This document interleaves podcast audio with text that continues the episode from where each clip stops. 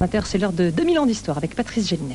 Bonjour Claire et bonjour à tous. Alors que les auditeurs de 2000 ans d'histoire qui aiment le foot soient rassurés, nous interromprons bien sûr l'émission s'il se passe quelque chose à Boussane. Mais tout de suite, notre sujet d'aujourd'hui, avec notre grand témoin, Jean-Marcel Jeannet, nous parlerons avec lui du 28 avril 1969, le jour où De Gaulle a quitté le pouvoir. La séance est ouverte. Le texte de la décision prise ce jour par le général de Gaulle est ainsi libellé. 28 avril 1969, je cesse d'exercer mes fonctions de président de la République. Cette décision prend effet aujourd'hui à midi, signé Charles de Gaulle.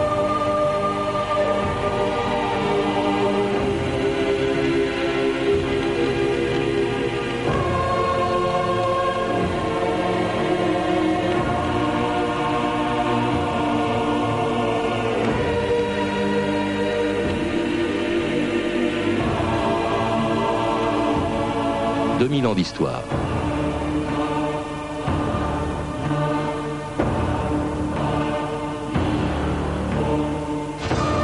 Le 28 avril 1969, par un communiqué laconique, le général de Gaulle annonçait aux Français qu'il renonçait à ses fonctions trois ans avant la fin de son mandat. Entré dans l'histoire par un appel à la radio un certain 18 juin 1940, de Gaulle en sortait définitivement 29 ans plus tard à cause d'un référendum sur la réforme du Sénat et des régions. Pourquoi êtes-vous parti sur une question aussi secondaire lui avait demandé André Malraux.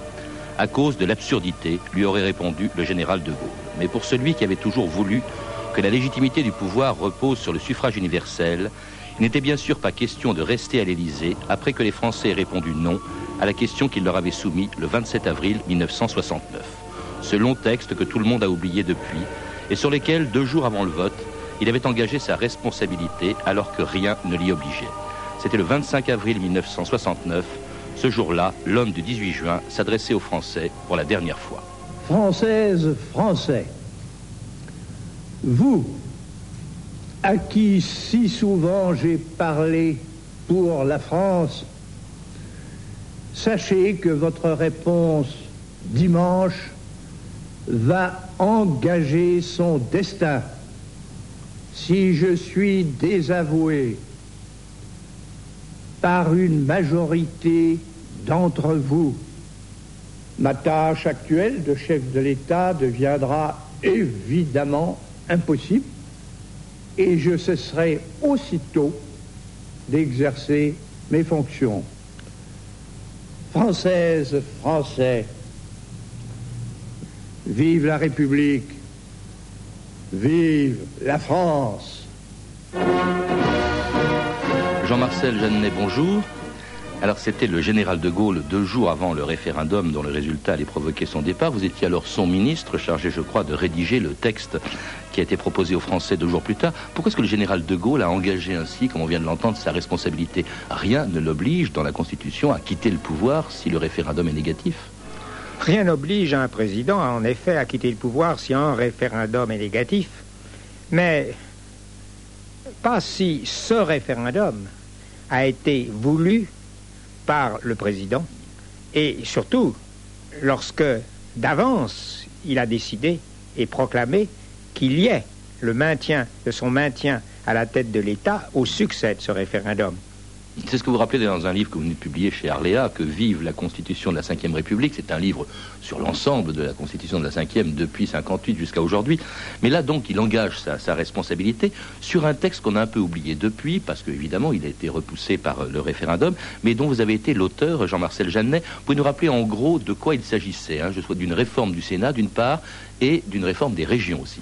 Oui, dans l'ordre le référendum portait d'abord sur la régionalisation, ensuite sur le Sénat. C'est une petite nuance qui n'est pas négligeable. Bon.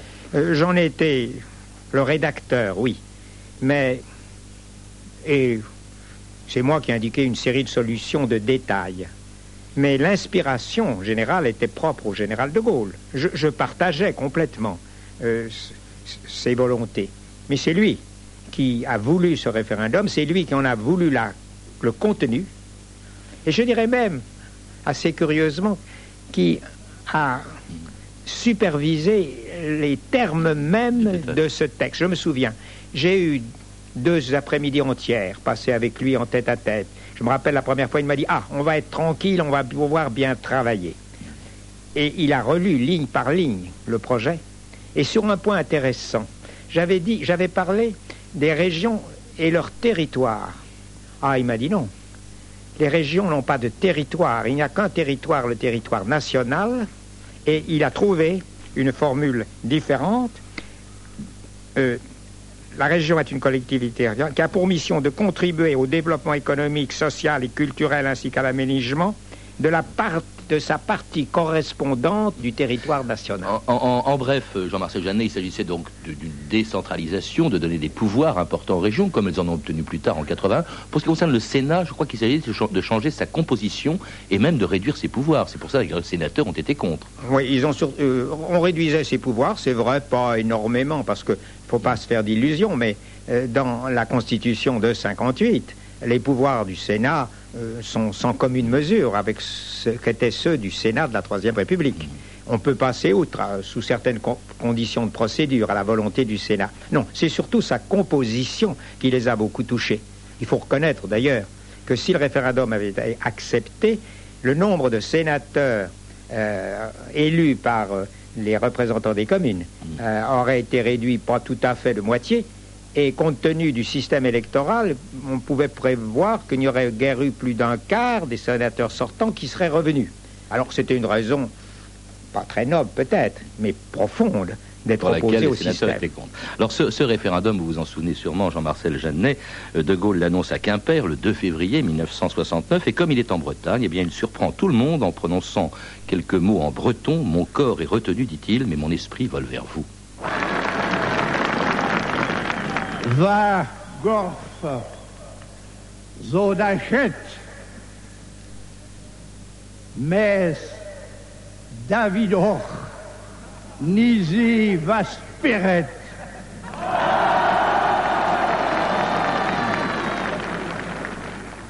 Comme cette profonde réforme concerne l'organisation de nos pouvoirs publics dans tous les domaines, y compris celui de la Constitution, nous devons soumettre le projet au peuple qui, par la voie du référendum, en décidera souverainement.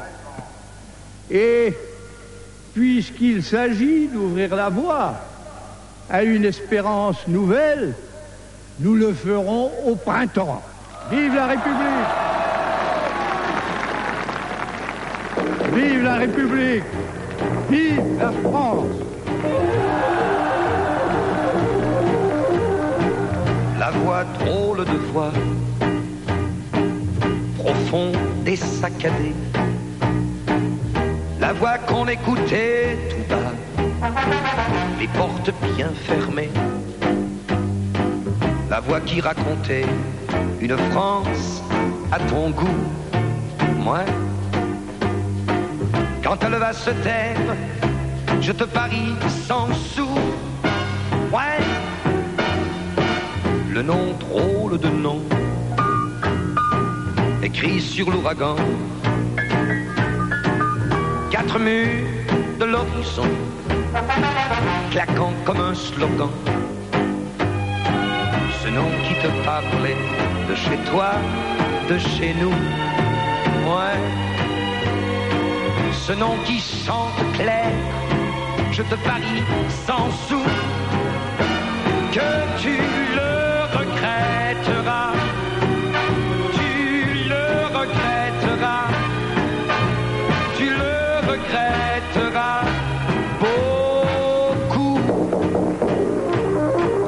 écoutez France Inter, 2000 ans d'histoire. Aujourd'hui, le départ du général de Gaulle en 1969. Et c'était Gilbert Bécaud, tu le regretteras, euh, qui était précédé par le dernier discours en public du général de Gaulle à, Quimper. À l'époque, Jean-Marcel Jeannet, euh, vous ne, vous on n'était pas prêt de le regretter. Vous, vous y avez cru, vous, à ce référendum euh, À partir de quel moment est-ce que vous avez douté? Je commençais à douter au moment de Quimper. Je commençais à douter à cause de la date. C'était une belle formule qu'a eu le général de Gaulle au printemps, le moment des espérances. Mais ça n'avait pas été choisi par lui. Il faut bien savoir qu'initialement, lorsqu'il a formé son gouvernement et qu'il m'a chargé de préparer les textes, il entendait que le référendum ait lieu en décembre 58. Et on aurait pu être prêt. J'aurais pu être prêt. 68. 50, 50, 60 cinq- euh, Le référendum 68. 68, oui. Oui, 68. 68. En, en décembre 68. Et à ce moment-là, les sondages montraient qu'on passait largement. Hmm. Largement. Mais vous savez, en politique, la date, le choix des dates est fondamental. Car je ne détaille pas les raisons pour lesquelles ça a été retardé, que j'ai beaucoup regretté. J'y suis pour rien. Euh, mais c'était donné euh, 4-5 mois de plus aux sénateurs pour faire campagne contre un texte qui, comme je l'ai rappelé, Hmm. aurait rendu beaucoup d'entre eux alors Il n'y a pas que les sénateurs, euh, Jean-Marcel Jeannet, il y a eu quand même un coup assez terrible qui a été porté euh, au général de Gaulle, et ça par son ancien Premier ministre, euh, celui-ci, Georges Pompidou, déclarant peu de temps après le discours de Quimper, donc quelques semaines avant le référendum, qu'il serait candidat à la présidence de la République. C'est quand même quelque chose de, considérable, parce que au fond, il démobilise un peu les électeurs. On se dit, bah, après tout, on peut voter contre de Gaulle sans risque. Oui, le général de Gaulle a pris très mal cette annonce, d'abord faite à Rome, ensuite confirmée à Genève. Euh, moi, je suis, qui ne suis pas particulièrement indulgent pour Pompidou d'une façon générale, euh, je n'interprète pas cela tout à fait comme l'a fait le général. Ce n'était pas du tout une façon de mettre le général dehors. Euh, C'était bien plutôt pour, bien, pour signifier aux, aux autres candidats UDR, à Chaban, à Michel Debré, qui n'y comptent pas, que lui serait candidat. Oui, mais enfin, se déclarer avant un référendum dans lequel le maintien au pouvoir du général de Gaulle euh, est en jeu, c'est quand même, euh, c'est quand même lui faire un croc en jambe. D'ailleurs, c'est bien comme ça que ça a été pris de- du côté du général de Oui. Gaulle. hein. Ils étaient en Oui. très mauvais rapport. Il faut rappeler qu'il y avait une très sale histoire qui s'était produite Oui, peu de temps avant et dont on n'a pas le temps de parler, qui est la- l'affaire Oui. euh, Markovitch. Mais c'est vrai que on a aussi reproché le fait que ce référendum était trop long. C'est un texte qu'on propose aux Français, c'est pas oui ou non. C'est surtout un texte que vous avez rédigé, Jean-Marcel Jeannet, tout le texte de, de- de- enfin, des changements prévus dans la Constitution. Ça, c'est un reproche qu'on a fait aussi. C'était, difficile, c'était très technique. On, l'a fait à juste titre. À mon avis, ce texte qu'on a distribué à tous les électeurs était incompréhensible pour la plupart d'entre eux. Mais il faut comprendre pourquoi. C'est le général qui l'a voulu. Parce qu'il voulait que ce texte soit assez détaillé pour qu'il puisse être mis en œuvre immédiatement après le référendum, naturellement s'il était positif, sans avoir à faire voter des lois nouvelles par le Parlement.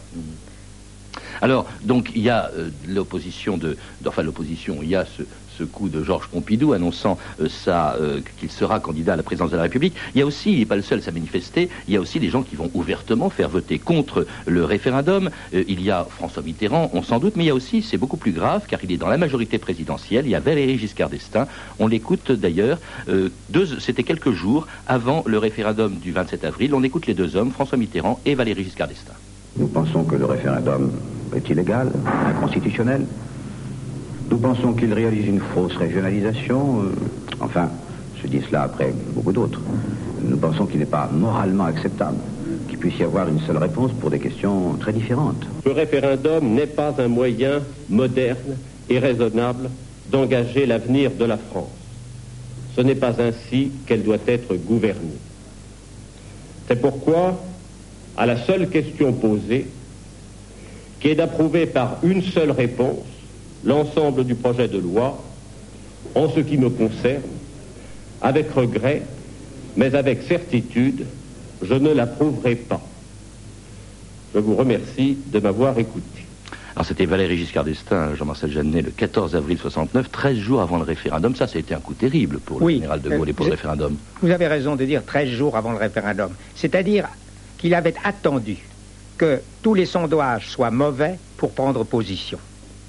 Son objectif, là, évidemment, on sait qu'il avait une grande ambition, mais Oui. il avait quand même été ministre du général de Gaulle. C'était une surprise pour vous? Pas tellement. Pas- c'est un- C'était un, très faux regret, mais pas tellement. Vous savez, les hommes politiques, quand il s'agit de leur avenir, certains d'entre eux, Ce qu'il y a, c'est qu'il y a certains d'entre eux, beaucoup d'entre eux, à l'occasion de ce référendum, Jean-Marcel Jeannet, on peut dire qu'il a mobilisé contre lui presque toute la classe politique, y compris euh, quelques-uns dans son propre camp. oui, et surtout un certain nombre de sénateurs RPR, UDR. Mm. Oui. Alors à, ce moment-là, évidemment, les sondages sont, extrêmement mauvais, euh, on s'en doute.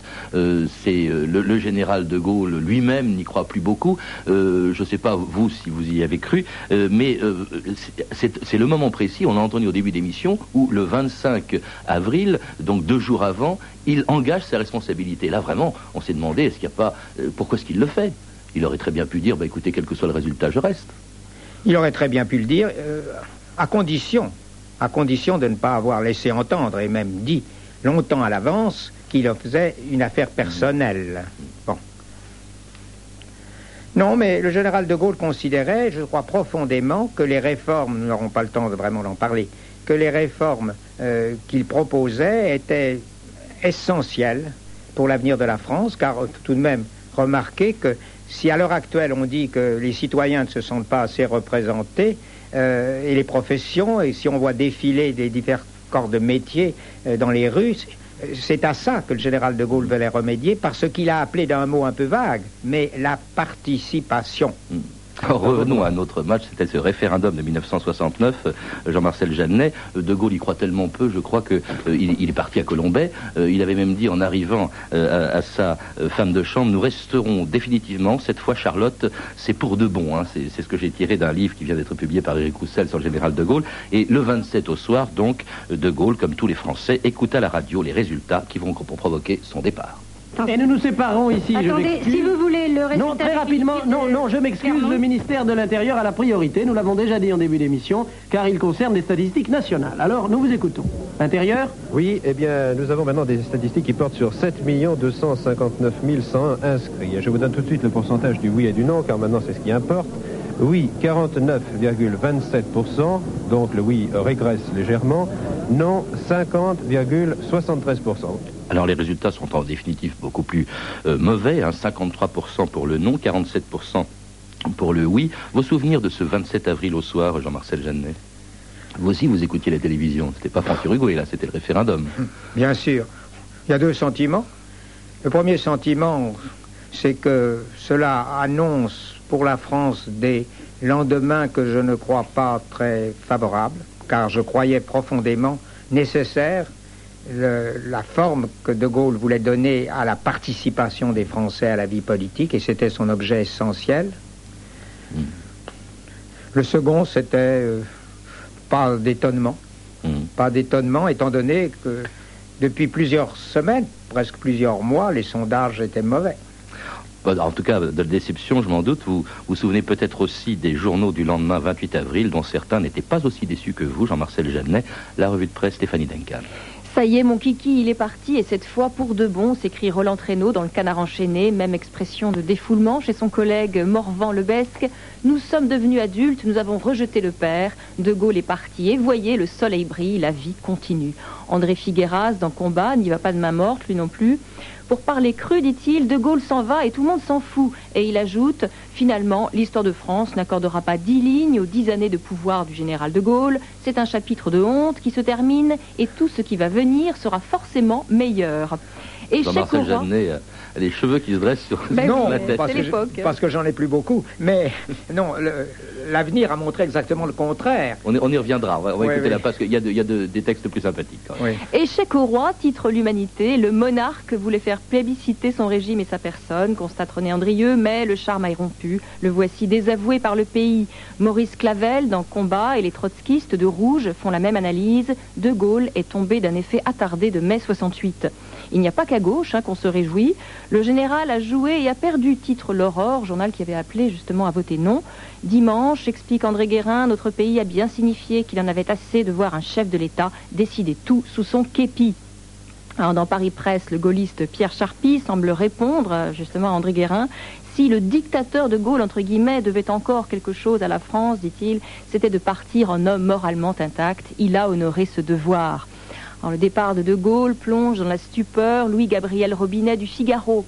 Entendrons-nous encore retentir cette grande voix qui a suscité tant d'enthousiasme et fait naître tant de haine? Gageons qu'elle nous parlera encore, même lorsqu'elle se sera tue. Le journal gaulliste La Nation, bien sûr, veut garder confiance aussi.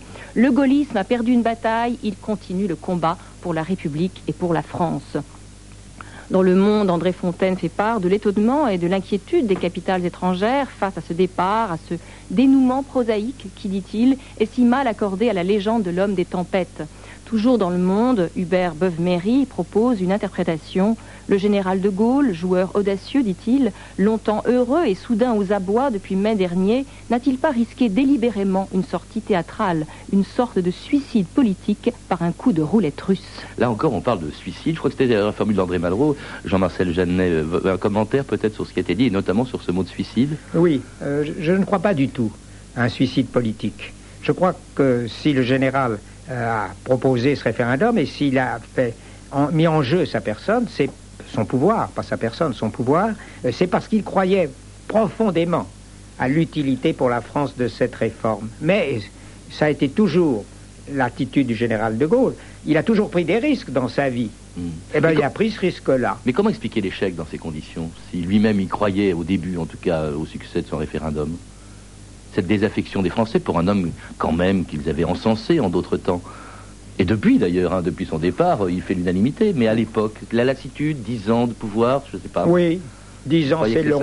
Puis vous savez, Churchill a été renvoyé en Angleterre au lendemain de la victoire. Clémenceau a été battu à la présidence de la République par Deschanel au lendemain de la, guerre, de la victoire de 14. C'est presque une loi de l'histoire. L'ingratitude des peuples Le- Léon Blum a dit l'ingratitude est, la- le, est le propre des peuples forts. Alors De Gaulle avait quitté l'Élysée avant le résultat, euh, l'Élysée où Pompidou lui a succédé ultérieurement, puis il est, resté à l'écart de la vie politique euh, jusqu'à sa mort, un an et demi après, le 9 novembre 70. Vous avez été, il a été un des rares, Jean-Marcel Jeannet, à pouvoir le voir à ce moment-là.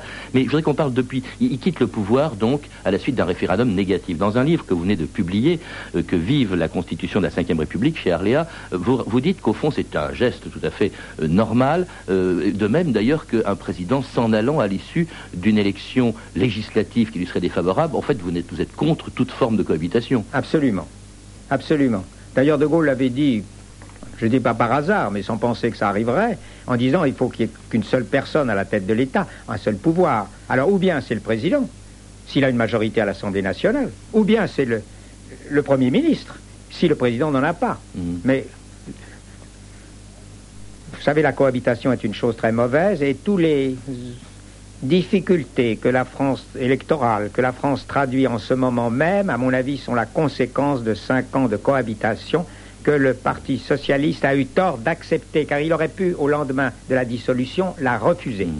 Merci en tout cas Jean-Marcel Jeannet. On voit que cette, affaire du référendum il y a quelques années euh, a des conséquences encore aujourd'hui. Je recommande donc la lecture de votre livre, Que vive la Constitution de la Ve République aux éditions Arléa. À lire également la biographie euh, excellente de Charles de Gaulle par Éric Roussel, une biographie qui vient de paraître chez Gallimard. Vous pouvez retrouver ces renseignements en contactant le service des relations avec les auditeurs au 0892 68 10 33, 34 centimes d'euros la minute, ou nous contacter sur franceinter.com. C'était 2000 ans d'histoire. À la technique, Pascal Baldassari et Clotilde Thomas, documentation Anne Weinfeld et Virginie Bloch-Léné, revue de texte Stéphanie Duncan, une réalisation de Anne Kobilac. Une émission de Patrice Gélinet.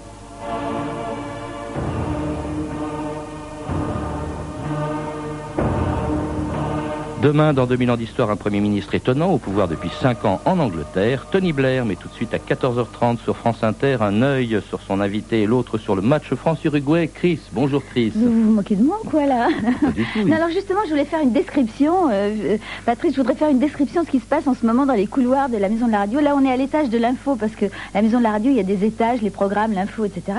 Et alors, partout, tout le monde, tout le monde, tout le monde regarde le match. Et moi, je, je fais un Mais pas appel. du tout, ils vous regardent. Moi, je les vois dans le studio. Ils Oui, sont, oui, ils là, sont ils là nous pour regardent, vous, mais- pour Jean-Marcel Jeannet parce qu'ils attendent qu'Aïda Touéry prenne la parole pour dire si on marque des buts ou pas, oui ou non. Mais en tout cas, euh, ce qui m'amuse, c'est que je, je voudrais faire un appel aux rares auditeurs qui ne sont pas en train de regarder le match.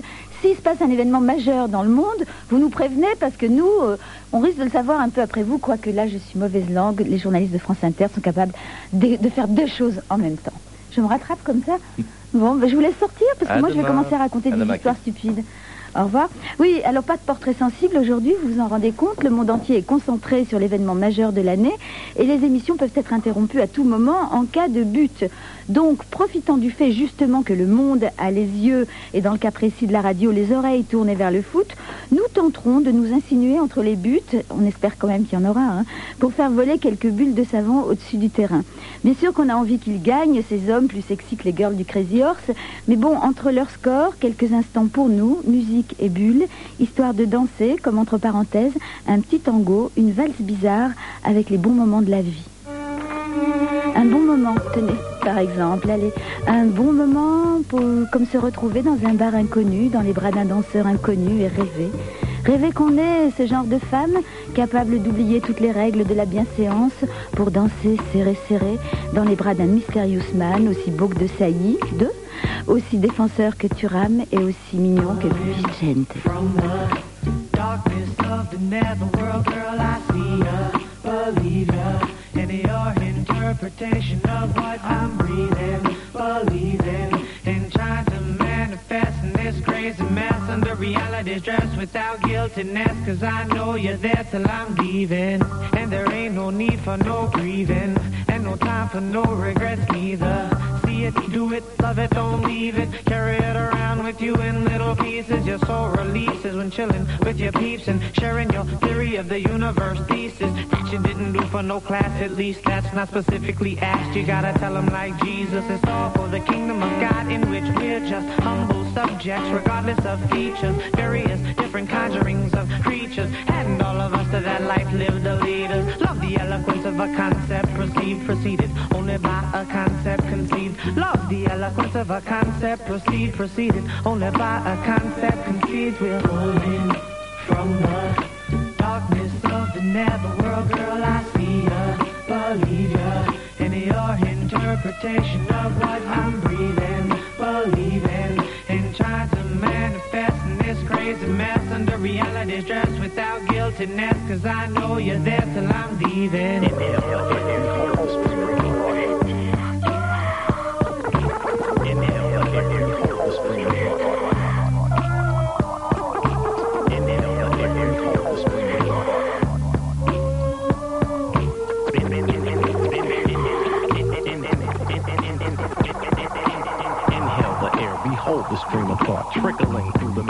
Within it, coming out. Let the silence speak.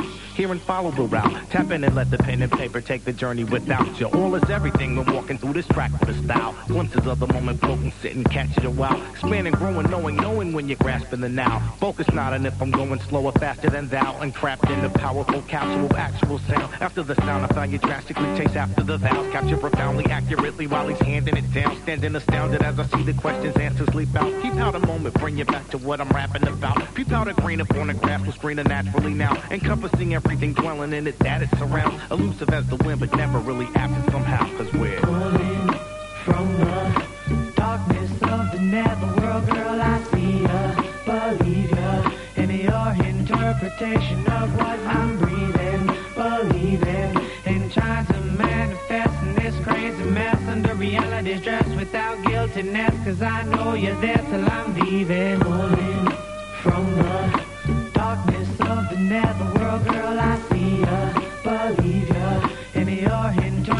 of what I'm breathing, believing, and trying to manifest in this crazy mess under reality's dress without guiltiness. Cause I know you're there till I'm leaving.